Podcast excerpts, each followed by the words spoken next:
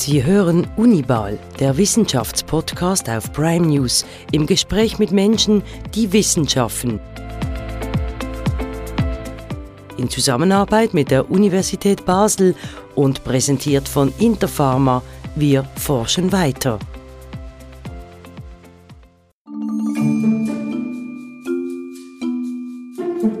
Deutsch, Albanisch, Isländisch und Russisch. Das sind zwar alles unterschiedliche Sprachen, gleichwohl sind sie miteinander verwandt. Sie gehören alle zur Sprachfamilie der sogenannten indogermanischen oder indoeuropäischen Sprachen. Der Niederländer Michiel de Waan ist Universitätsdozent für historisch vergleichende Sprachwissenschaft an der Universität Basel. Er forscht nach Spuren der gemeinsamen Ursprache dieser Sprachfamilie, dem sogenannten Ur-Indogermanischen. Im Gespräch erzählt er, wie das geht. Das ist Unibal, der Wissenschaftspodcast auf Prime News. Mein Name ist Oliver Sterchi.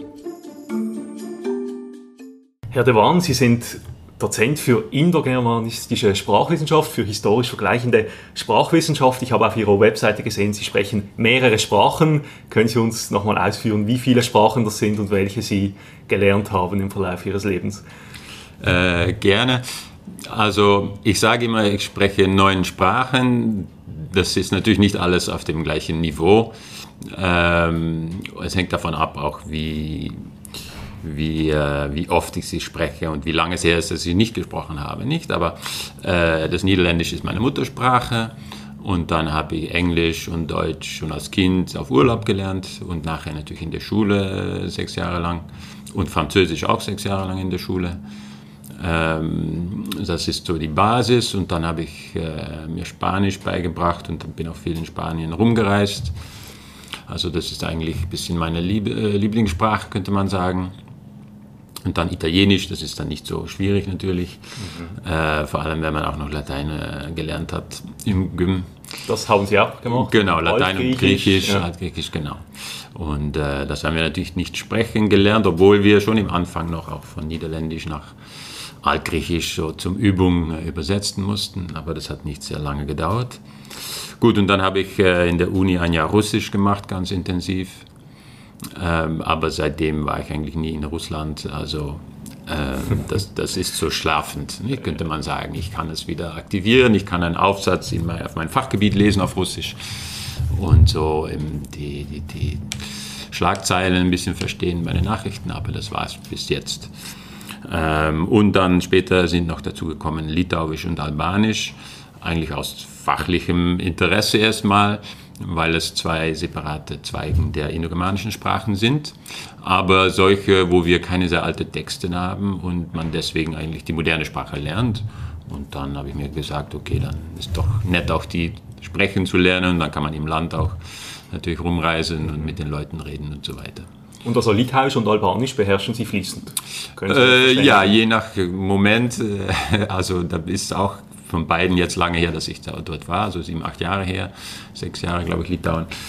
Äh, ja, das muss ich dann echt wieder abstäuben und, und neu aktivieren, ähm, aber das geht dann relativ schnell, ja dann, äh, Sie beschäftigen sich nicht nur mit lebendigen Sprachen, äh, sondern auch mit sogenannten Totensprachen. Latein und Altgriechisch haben Sie schon erwähnt, aber eben Sie suchen auch so nach dieser indoeuropäischen Ursprache, wenn man die so nennen kann. Mhm. Ähm, können Sie da noch ein bisschen mehr dazu erzählen?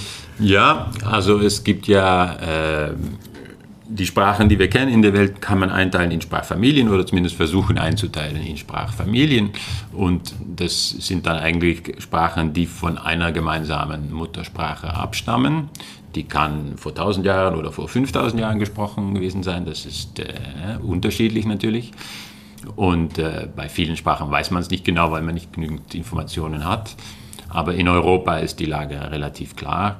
Und die meisten Sprachen Europas gehören zur indogermanischen oder eben indoeuropäischen Sprachfamilie, denn nicht, auf, auf äh, Niederländisch, auf Englisch, auf, auf, Französisch redet man da eigentlich von der indoeuropäischen Sprachfamilie. Das ist einfach ein Terminus, den man, der so gewachsen ist im 19. Jahrhundert, könnte man sagen. Also man hat gesehen, einerseits, dass in Indien die Sprachen wie Hindi äh, und andere indische Sprachen, die äh, vom Altindischen abstammen, gesprochen werden und die zu dieser Familie gehören. Und andererseits, möglichst weit nach Westen liegt Island und dort wird, eine germanische Sprache gesprochen. Und dann hat man das so als überkuppelnden Terminus genommen, Indo-Germanisch, nicht? Und Indo-Europäisch, weil man dann bewusst oder unbewusst vielleicht das Germanische nicht prominent lassen, äh, äh sein lassen wollte. Also äh, vor allem auf Englisch sagt man ja German für Deutsch und mhm. dann klingt es ja fast wie Indo-Deutsch, wenn man Indo-German ja, sagen ja. würde auf Englisch. Deswegen haben die wahrscheinlich auch eine Vorliebe für Indo-European. Gut, das sind ja, Geschichten der, der, der Terminologie. Ähm, und äh, diese Sprachfamilie kann man natürlich versuchen zu rekonstruieren.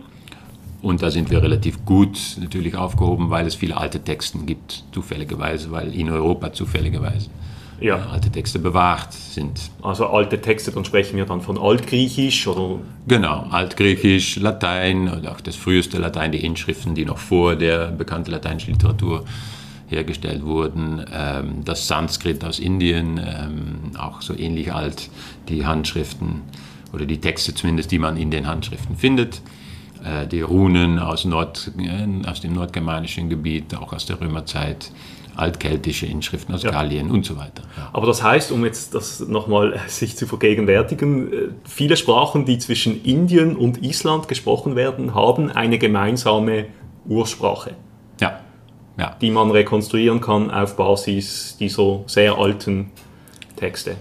Mhm. Worin besteht denn diese Verwandtschaft? Ich meine, es ist ja auch für uns jetzt als Laien offensichtlich, dass zum Beispiel Deutsch und Niederländisch eng miteinander verwandt sind oder Spanisch und Französisch. Ähm, aber die Verwandtschaft auf dieser Ebene der indoeuropäischen Sprache, die ist ja nochmal abstrakter, oder? Oder was mhm. hat jetzt Albanisch mit Deutsch zu tun? Worin besteht diese Verwandtschaft genau? Ähm, besteht aus, gemein, man sucht erstmal Gemeinsamkeiten in Form und Bedeutung nicht. Man kann zwischen einigen Sprachen immer Wörter finden, die gleich ausschauen, aber wenn sie nicht das gleiche oder ungefähr das gleiche bedeuten, dann dann legt man sie erstmal beiseite. Aber bei den indogermanischen Sprachen sieht man einfach, dass sie nicht nur viele Wörter haben, die ähnlich ausschauen, nicht Pater auf Latein oder auf Griechisch und Vater auf Deutsch und so weiter, äh, dann in anderen Sprachen auch und dann Dutzende oder Hunderte von, von Wörtern, sondern auch die Grammatik, nicht wie die Grammatik funktioniert, wie das aufgebaut ist, welche Kategorien es im Verb gibt, wie, äh, wie man ein Substantivum äh, flektiert und so weiter. Das ist alles so ähnlich, dass es äh, erstmal für die Anfäng Anfänger der Wissenschaft schwer zu glauben ist, dass es Zufall ist. Und mittlerweile haben wir auch bewiesen, in dem Sinne äh, gezeigt, dass es wirklich kein, kein Zufall sein kann und auch bestimmte Gesetzmäßigkeiten entdeckt, wie das dann, wie sie sich verändert haben. Denn das setzt natürlich voraus, dass dass es dann eine, wir nennen sie mal Muttersprache, gab, eine Phase, wo sie alle gleich gesprochen haben. Oder die gleiche Sprache, es können natürlich ein bisschen unterschiedliche Dialekte gewesen sein. Und sich später äh, ausdifferenziert. Ja, ausdifferenziert, weil Leute weggezogen sind, weil äh, äh teilweise Bevölkerungen ausgestorben sind und so weiter. Nicht? Wir haben ja dann 5.000, 6.000 Jahre die Zeit äh, von der indoeuropäischen Muttersprache bis jetzt, worin das alles passiert ist. Mhm. Also wir sprechen von 4.000 vor Christus. Genau, genau ungefähr. Ja. Und wo, also diese, diese Leute, die diese Sprache gesprochen haben, die haben dann so im Raum Indien, Persien gewohnt? Oder? Nein, eher ähm, in der heutigen im Osteuropa, also heutige Ukraine ja. ungefähr, vielleicht ein bisschen rüber nach, nach Zentralasien, Kasachstan. Äh, je nach Periode und auch je nach Wissenschaftler wird das ein bisschen anders eingeschätzt, aber das ist so der Kern. Äh, es gibt andere Vorschläge, hat es auch gegeben, zum Beispiel die Türkei ist auch genannt worden, Anatolien, aber die letzten Jahre kommt man doch immer wieder stärker zurück auf die Hypothese, dass es wirklich das, das äh, südliche Osteuropa, also das, das Steppegebiet mhm. äh, der heutige Ukraine war. Das heißt, die, also viele moderne europäische Völker, wenn man so will, haben ihren Ursprung in diesem Steppengebiet. Äh, Völker nicht, aber Sprachen. Sprachen. Also das Sprachen. ist natürlich immer ein wichtig. Unterschied. Ja. Ähm, jetzt, wenn man das hört, denkt man unweigerlich an eine biblische Geschichte, mhm. den Turmbau zu Babel, äh, wo alle mal die gleiche Sprache geredet haben, bis äh, dann äh, Gott gesagt hat, jetzt spricht quasi jeder eine andere Sprache und sich die Menschen dann nicht mehr verstanden haben. Mhm. Ist da also etwas dran an dieser biblischen Erzählung? Hat die einen historischen, irgendwo durch Hintergrund Nein, nicht direkt. Ich meine, man kann es natürlich metaphorisch ganz in der Ferne schon vergleichen mit dem, was passiert ist, aber das ist so weit, so lange her gewesen damals schon, äh, es, es kann sich nicht um eine vage Erinnerung ha handeln zum Beispiel. Nicht? Also es hat nicht auf einmal so ein Auseinanderfallen ja, der Sprachen. So als, als Metapher. Ja, genau. Äh, nicht? Also wir, äh, ja, wir wissen es nicht genau, wann, erstens mal, wann die heutige, die heutige Sprachstruktur, die alle Sprachen der Welt eigentlich teilen, entstanden ist. Also in, in der Gattung Mensch und dann auch noch das Auseinanderfallen der verschiedenen Sprachen und wieder zusammenwachsen vielleicht. Da gibt es dann so viel Zeit. Wenn wir jetzt sehen, indoeuropäisch ist 4000 vor Christus und das, das frühe semitische, ursemitisch auch, so von 3000 vielleicht. Und dann gibt es noch ein paar andere Sprachfamilien, die wir ein bisschen datieren können, aber keiner geht sehr viel weiter zurück. Aber die, die, der moderne Mensch äh, out of Africa ist irgendwie 60, 50, 45.000 vor Christus. Mhm. Da ist dann schon ein gewaltiger extra Zeitraum, nicht, wo in allerhand passiert sein kann, worin die Bevölkerungsgruppen sehr klein, sehr viel kleiner waren und auch wieder Sprachen ausgestorben sind natürlich. Aber wir denken schon, dass die Leute schon in Afrika die Sprache hatten, so wie wir sie jetzt kennen, weil eben alle Sprachen auf der Welt ähnlich funktionieren und alle Leute die gleiche Fähigkeiten haben, Sprachen zu lernen und zu verwenden. Das heißt, vom Körperbau und vom Hirn muss schon alles dort gewesen sein. Wie weit man dann weiter noch zurückgehen kann, äh, weiß ich nicht. Ich weiß nicht, ob Paläontologen und so weiter sich darüber einig sind. 100.000, 200.000 Jahre oder noch mehr. Aber jedenfalls wenn was an der Turm von Babel-Geschichte dran wäre, dann müsste man so weit zurückgehen, nicht? Ja. Um, um, zu den Anfängen zu gehen. Mhm. Ja. Jetzt sind ja diese 6000 Jahre, das finde ich jetzt nicht eine wahnsinnig lange Zeitspanne, wo sich das so stark ausdifferenziert hat und auch über, eben über diese geografische Verbreitung von Indien bis quasi Island. Ähm, schon faszinierend. Mhm. Ja, also das hat natürlich mit teilweise mit Landschaft und mit historischen Ereignissen zu tun. Äh, Zentralasien zum Beispiel ist ein, ein sehr dürres Gebiet. Äh, da braucht man große Distanzen, um als Volk zu überleben. Das heißt, äh, das Volk kann einem in einem Jahr auf einer, einer Stelle wohnen und 1000, äh, ein Jahr später 1000 Kilometer weiter gezogen sein müssen mit den Herden. Ähm, also das, das weiß man einfach auch später in der Geschichte, ist das eine sehr mobile, äh, sind die Leute sehr mobil in der Gegend. Ähm, und das gleiche gilt für Nordeuropa natürlich, Skandinavien, dann Richtung Island. Ähm, und teilweise sieht man jetzt auch, dass Sprachen auch schnell auseinanderwachsen können, wenn sie isoliert geraten, mhm. nicht, wenn sie nicht mehr, ähm, wenn sie keinen Kontakt mehr haben. Nicht? Die Unterschiede zwischen den germanischen Sprachen sind natürlich weniger groß, aber trotzdem ist, sagen wir mal, äh, heutiges Schwedisch und äh, Schweizerdeutsch und, und Flämisch Dialekt sind nicht untereinander verständlich. Ja. Und da reden wir von, naja, wenn wir es ganz, wenn wir es mal sehr Raum nehmen, 1700, 1800 Jahren, dass die keinen Kontakt mehr hatten. Mhm.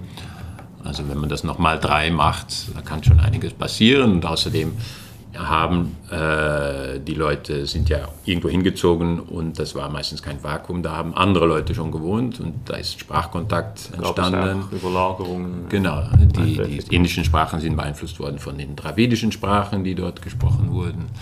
Äh, die keltischen und germanischen von Sprachen, die hier in Westeuropa gesprochen wurden und so weiter. Und das macht, hat auch natürlich mitgeholfen. Kommen wir vielleicht nochmal spezifischer auf, auf Ihr Spezialgebiet auch zu sprechen. Sie beschäftigen sich unter anderem mit Litauisch und Albanisch. Ich habe gelesen, auch altalbanische Dialekte. Wie sind Sie jetzt ausgerechnet auf diese Sprachen gekommen? Von dieser ganzen Auswahl, die man hat innerhalb dieses. Bereiches der innereuropäischen Sprachen.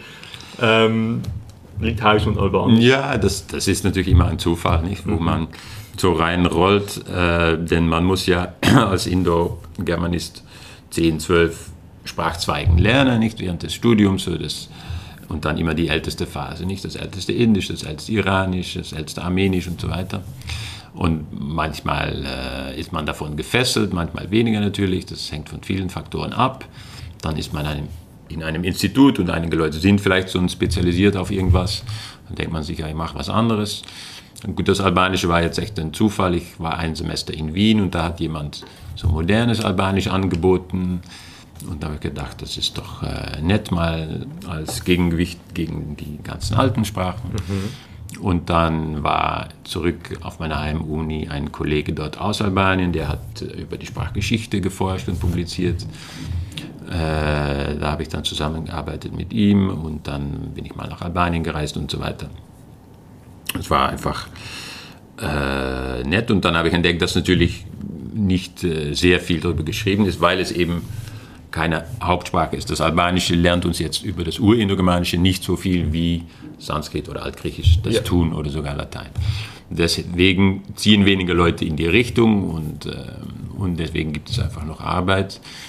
Und ein paar von den ältesten Texten sind erst im Laufe des 20. Jahrhunderts entdeckt worden ähm, und deswegen auch noch nicht so intensiv studiert worden als der Homer oder andere. Ja, eben bleiben wir doch vielleicht nochmal bei diesem Prozess. Also wie werden überhaupt diese ausgestorbenen Sprachen einerseits untersucht, aber dann auch diese indogermanische, indoeuropäische Ursprache. Das heißt, sie gehen wirklich zu diesen ganz alten Texten, die noch verfügbar sind und schauen dann dort, was gibt es für Verbindungen dann beispielsweise zwischen Sanskrit und Latein oder genau. muss man sich das vorstellen? So. Genau, also es gibt, äh, wenn es schriftliche Quellen gibt, sind das natürlich die ersten, an die wir uns wenden. Äh, denn dann sind wir uns sicher, okay, im Jahre 700 vor Christus hat man diese Wörter so ausgesprochen, in Griechenland zum Beispiel. Ähm, und diese kann man dann, die, diese Quellen kann man miteinander vergleichen und sagen, okay, wenn das jetzt äh, so aussieht in einer Sprache und so aussieht in einer anderen Sprache, was wäre dann der, äh, ein früherer Stand gewesen, von der, dem aus ich beide erklären kann. Wenn ich sage jetzt äh, einfaches Beispiel, das Wort für Vater, das ich gerade genannt habe. Wir haben Pater im Latein, im Griechischen, ein paar andere Sprachen. Das fängt mit einem P an. Im Germanischen fängt es mit F an, Father auf Englisch. Das Vater wird jetzt mit V geschrieben, ähm, auf Deutsch, das war auch ein F und so weiter. Das ist in allen germanischen Sprachen ein F gewesen, zumindest. Und dann sehe ich, es gibt noch solche, solche Wörter. Es gibt Piskis für Fisch auf Latein, aber eben mhm. Fisch mit F in den germanischen Sprachen. Es gibt äh, Fuß mit F äh, gegenüber Pes im Latein, Pos, Podos, Podos auf Griechisch. Das heißt, äh, da entdecke ich eine Regelmäßigkeit. Ja. Ne? Und die kann nicht zufällig sein. dass Leute bedenken das jetzt nicht so. Äh, ich werde jetzt die Aussprache von meinem Wort für Bus ändern, weil schon andere Wörter da nicht. Das geht unbewusst. Mhm. Einfach weil äh, ein F ist lockerer als ein P und das passiert immer wieder in den Sprachen, dass ein P zu ein F wird oder V oder U. Das ist quasi die, die äh, Faulheit, könnte man sagen, der Sprechenden, aber jedenfalls, das ist die, ähm, damit man weniger Energie verwendet, könnte man sagen, beim Sprechen. Und nun äh, ist dann die, das ist eigentlich immer noch eine Konstatierung, zu sagen, okay, wir haben auf der einen Seite F, auf der anderen Seite, und zwar in mehreren, mehr Sprachen als wo wir F haben, haben wir P. Und das wollen wir auf ein Urstadium zurückführen. Was wäre das gewesen? Das könnte F oder P gewesen sein oder eine dritte Möglichkeit. Theoretisch mhm. kann es immer noch ein drittes gewesen sein. Nicht? Und dann kommt ins Spiel, was wissen wir sonst von Sprachen? Wie entwickeln sich Sprachen? Äh, was haben wir schon gelernt, gesehen? Und dann sehen wir, dass P sehr oft in F sich verändert, aber F zu P fast nie. Mhm. Unter ganz bestimmten Umständen vielleicht, aber nicht so ganz allgemein. Und dann beschließen wir, okay, im Germanischen ist das F aus P entstanden. Das hat eigentlich schon äh, Jakob Grimm äh, entdeckt, denn das ist eine von den Beispielen vom Grimmschen Gesetz, äh, ja. äh, wobei im Germanischen diese, diese Obstruenten sich verändern in Frikativen. Ähm, das, ist, das ist ein Beispiel, wie man rekonstruiert. Nicht? Ich stelle erstmal fest, was für Unterschiede habe ich, sind die regelmäßig und dann, was, wie kann ich die erklären mit all dem, was ich als Linguist weiß. Ja. Und dann zurück zu den Quellen. Also einerseits haben wir die geschriebenen Quellen tatsächlich. Wir suchen immer die ältesten, weil je jünger die Quellen sind, je mehr passiert sein kann, dass ich nicht weiß. Aber die geschriebenen Quellen sind natürlich, das sind Zufallsquellen und die Leute haben damals nicht für uns geschrieben. Das heißt, es fehlen ganz viele Wörter, es fehlen zufällig, äh, vielleicht wird der zweite Person Plural vom Aorist nie verwendet in diesen Quellen, weil sie das nicht brauchen in dem Text.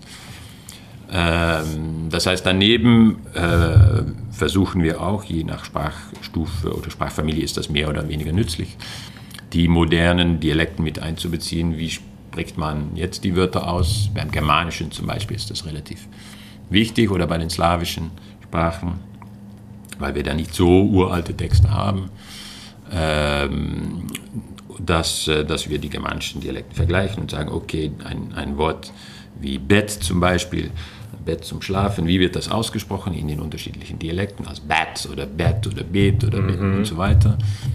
Und dann kann ich auch wieder Regeln aufstellen, wenn ich diese Konstellation von Formen habe, auf was geht das zurück ja. im, im Urgermanischen. Ja. Ist denn diese urindogermanische Sprache so weit rekonstruiert, dass man sie jetzt wirklich aktiv auch lernen könnte? Ähm, Gibt es so quasi ein Wörterbuch, ja und, das ja, ich konsultieren kann und eine Grammatik? Ja und nein. Ich würde sagen, wir sind so weit schon mit der Grammatik, dass wir, dass man normale Sätze bauen kann. Ähm, der, der, der Zweifel bleibt aber größer, als wenn ich jetzt Altgriechisch ja. rede. Man kann, ich kann Latein oder Altgriechisch reden und dann habe ich den Eindruck, okay, wir werden schon irgendwelche Patzer machen und Sachen, die man damals nie gesagt hätte, aber wir kennen wirklich die ganze Struktur und wir werden nicht weiter neben sein. Während bei so einer rekonstruierten Sprache gibt viele Nuancen, die können wir natürlich nicht rekonstruieren, weil was wir rekonstruieren können, sind dann die Endungen an Verben, am Nomen. Aber wie bestimmte Partikel in einem Satz funktioniert hatten, das ist äh, schwierig und auch der Wortschatz ist natürlich weniger komplett. Ja, aber Sie könnten jetzt keinen Beispielsatz machen. Nein, nicht, nein. Äh, nicht wirklich. Ähm, weil man hat, man, man sagt immer so zum, zum Jux auf Litauisch gibt es so einen Satz, du esi Dievo Sunus, äh, du bist der Sohn des Gottes, Gottes Sohn. Und das wäre so fast wie Indogermanisch, auf Indogermanisch wäre es dann so etwas wie tu esi äh, Deivos jo Sunus. Das ist so, ist relativ ähnlich, nicht? Gut, das haben wir jetzt äh, eine Tonaufnahme eines indoeuropäischen Satzes. Sehr schön. Meine, also meine, nächste Frage wäre, kann man eigentlich diesen Prozess auch umkehren? Es gab ja auch schon Versuche, so eine Art Weltsprache zu entwickeln, Esperanto zum mhm. Beispiel. Ähm, also kann man auch, gibt es auch die Idee, dass man quasi, wenn man davon ausgeht, dass diese indoeuropäischen Sprachen eine gemeinsame Ursprache haben, kann man dann auch sagen, wir entwickeln jetzt wieder so eine allgemein verständliche Sprache. Ich meine, klar, Englisch ist heute die Lingua Franca, Esperanto hat sich nie wirklich durchgesetzt, ähm, aber es wäre theoretisch denkbar, diesen Prozess irgendwie umzukehren. Ja, also linguistisch natürlich gar kein Problem. Äh, mhm. Das ist immer eine Sozio soziale Frage, nicht mhm. Äh, soziologische Frage. Ähm, schafft man es, die Leute so weit zu kriegen, dass sie dann diese Sprache verwenden? Und das ist äh, mit Esperanto klar nicht gelungen und ich sehe es vorläufig auch noch nicht mit, mit einer anderen Sprache funktionieren. Nicht Englisch in, in Europa vielleicht irgendwann, mhm. aber auch nicht, wenn man es auferlegt, sondern nur, wenn das ja, wenn sich das so entwickelt. Und das, wenn sich so entwickelt, das heißt normalerweise, wenn die Leute wirtschaftlich gezwungen sind, nicht auf Englisch umzusteigen, aus wirtschaftlichen Gründen, damit zum Überleben. So sind die meisten Sprachen verschwunden, weil sie nicht ja, weil die Leute irgendwann gedacht haben, ich muss was anderes sprechen. Mhm. Ähm, also das, äh, das sehe ich jetzt nicht direkt passieren. Ähm, aber gut, wer, wer weiß, wie die Welt äh, in 100 Jahren ausschaut, natürlich. Ja. Aber linguistisch wäre es wär kein Problem. Äh, es wäre allerdings auch nicht möglich, die ideale Sprache zu entwerfen, weil es, es gibt immer Entscheidungen, die man dann treffen muss, äh, machen, sagen wir das so oder sagen wir das so? Und dann Leute werden Vorliebe für das eine oder für das andere haben. Also, da gibt es keine, kein evident richtiger Weg, äh, so etwas zu sagen. Ja, vielleicht noch zum Abschluss dieses ersten Themenblocks. Was ist so das große ungelöste Rätsel oder die großen ungelösten Rätsel, mit denen Sie sich jetzt beschäftigen in Ihrer Arbeit? Ähm, sind, sind eigentlich mehrere. Also jetzt gerade habe ich dieses Projekt, Forschungsprojekt zum, zum Albanischen, die Geschichte des Albanischen bekommen. Und das ist schon ein, ein großes Rätsel, ähm, woher kommt die albanische Sprache genau. Nicht? Wir wissen, die Anfänge müssen einfach zusammen mit den anderen indogermanischen Sprachen gewesen sein. Und dann sind die Leute irgendwann in den Balkan reingewandert, äh, vielleicht zusammen mit den Vor-Vor-Griechen oder in der Nähe von. Und dann wissen wir, müsste, wenn man ganz streng ist, ganz lang nichts. Und irgendwann in, zur Römerzeit, wissen Sie, sind sie in der Nähe vom, also innerhalb des Römischen Reichs gewesen, eher in der Nähe von Latein als von griechischer Sprach, griechischem Spracheinfluss. Ähm, und ähm, und auch sie waren Nachbarn von den Urrumänen, also was später die Rumänen werden. Ähm, und dann die ersten echten Texten kommen erst im 16. Jahrhundert. Und in der Zeit, da ist, ist der Wohnsitz ungefähr so wie jetzt, das moderne Albanien, äh, zumindest das westliche Kosovo, ein paar kleine Teile von Montenegro äh, und andere äh, noch Nordgriechenland und dann gibt es die Migration nach Südgriechenland, nach, nach Süditalien. Das ist später, aber äh, entlang der Küste zum Beispiel sind wir uns ziemlich sicher, haben keine albanische Sprache mehr gewohnt im Altertum. Das heißt, das Rätsel ist, ist wirklich, wo haben sie dann äh, gewohnt und das ist ein Rätsel auch deshalb, weil die anderen Sprachen, die es im Balkan gab, Thrakisch, Dakisch, auch so rätselhaft sind. Da haben wir überhaupt keine moderne Texte oder moderne Nachkommen davon. Ähm, und es ist wichtig, weil natürlich die Leute, die jetzt Albanisch sprechen, das wissen möchten. Und es gibt da natürlich populäre Mythen, ähm, dass sie schon 3000 Jahre an dem Fleck wohnen und so weiter. Ähm, das kann so nicht richtig sein, aber was richtig ist und ob diese Sprache auch zusammenfiel mit bestimmten Ethniken, also mit den Illyriern, da, damit wird es normalerweise verbunden. Äh, aber wir wissen nicht, ob das stimmt. Bis jetzt ist die Lage so, wir können es eigentlich nicht wissen. Gut, wir wollen es dann auch äh, dabei belassen und in einem nächsten äh, Frageblock noch über Ihr Fachgebiet an der Universität, über diese indogermanistische Sprachwissenschaft, historisch vergleichende Sprachwissenschaft sprechen.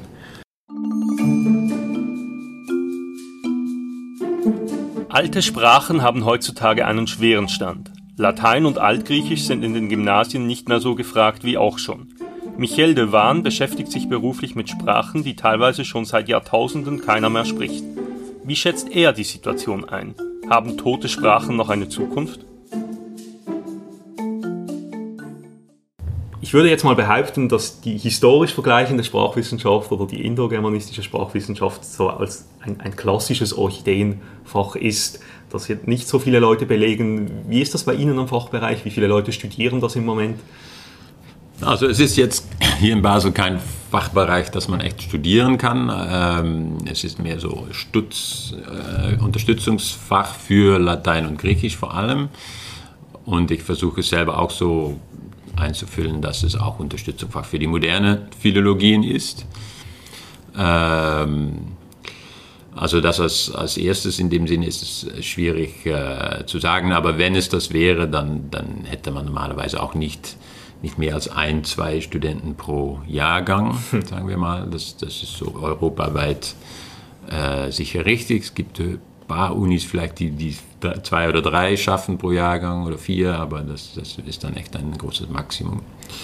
So wie Leiden zum Beispiel. Ja. Aber ähm, und ja, das, das ist, hat natürlich verschiedene Gründe. Es ist ein, ein Nischenfach, also man kann nicht danach Lehrer werden, ne, wenn man Latein oder Griechisch studiert und Irgendwann sagt man, okay, ich werde kein Akademiker, kann man Lehrer werden. Und das ist natürlich hier nicht der Fall. Man ja. kann immer Lateinlehrer oder Griechischlehrer werden, wenn man Indogermanistik macht, weil man hat dann echt schon genügend, genügend Bagage, aber mhm. äh, daran denken die Leute natürlich nicht.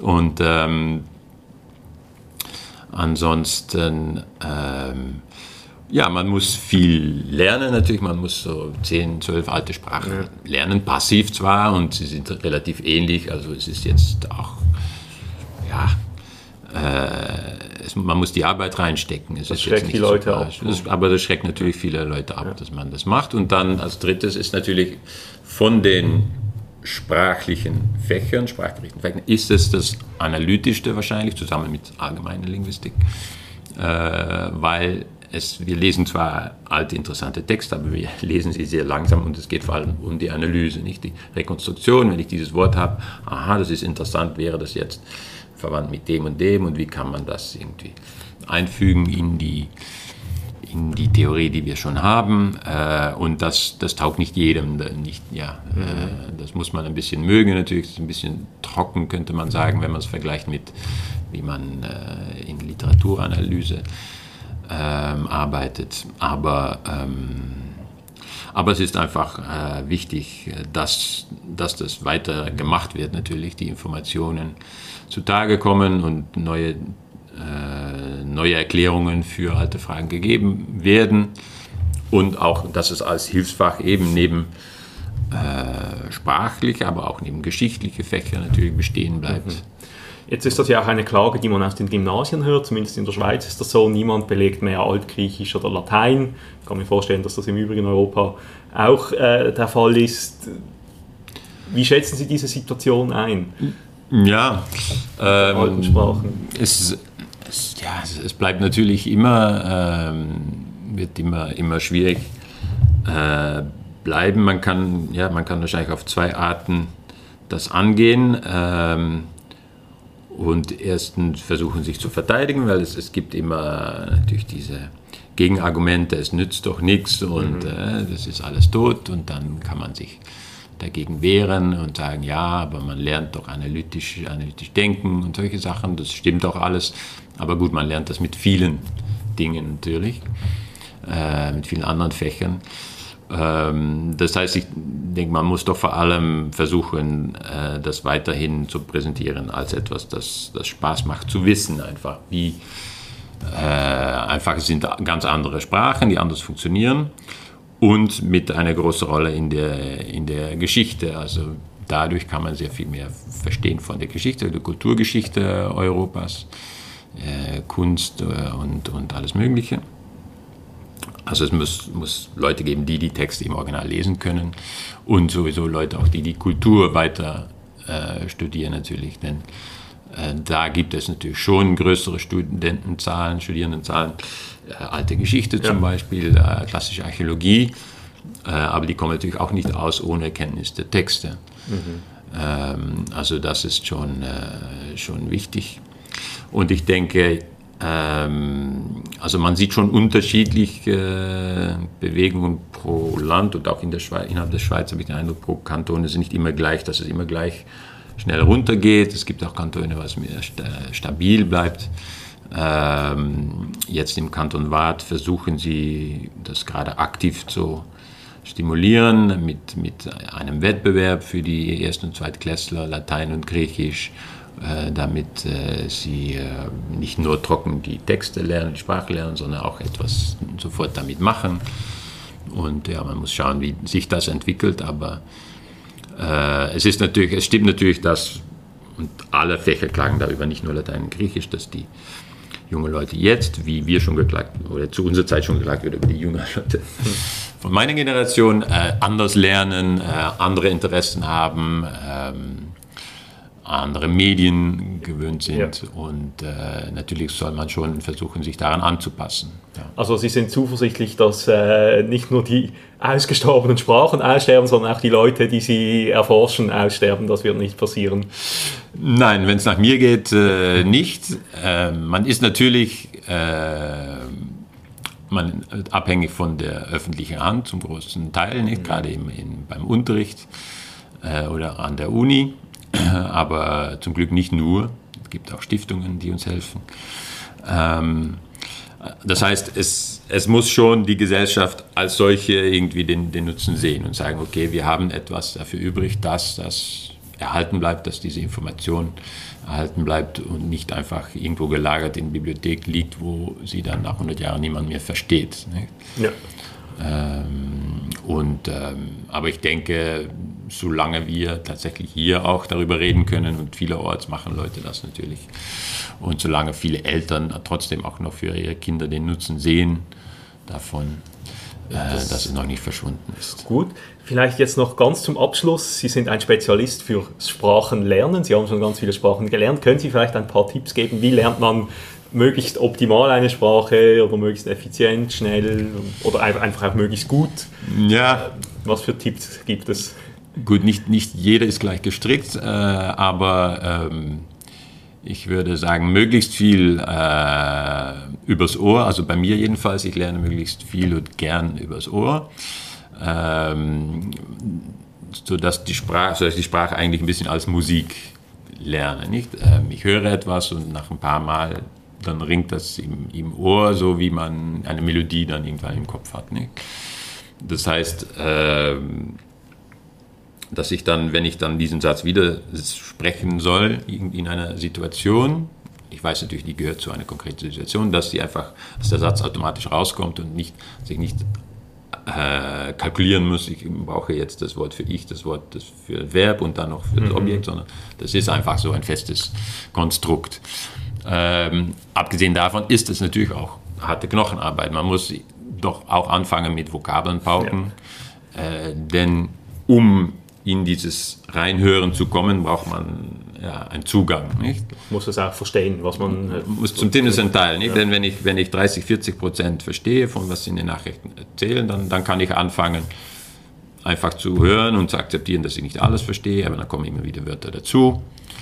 Ähm, das, ist, ähm, das ist wichtig, dass man, ja, dass man daran arbeitet und äh, wie, wie man das genau lernt, die Wörter, ja, das ist, denke ich, persönlich äh, äh, ganz unterschiedlich. Und üben, wenn, also sprich, wenn man auch schreiben äh, lernen will und hat auch mit Sprechen zu tun, finde ich, äh, Übersetzungsübungen oder, oder Stilübungen. Mhm. Äh, einfach versuchen, irgendeinen Text zu schreiben äh, und dann von jemandem korrigieren lassen oder selber korrigieren mit, mit dem Material, das man hat. Der natürlich, aber das weiß jeder Pädagoge, dadurch, dass man es selber übt, äh, wird das auch eingeschliffen im, im, ins eigene Hirn. Also.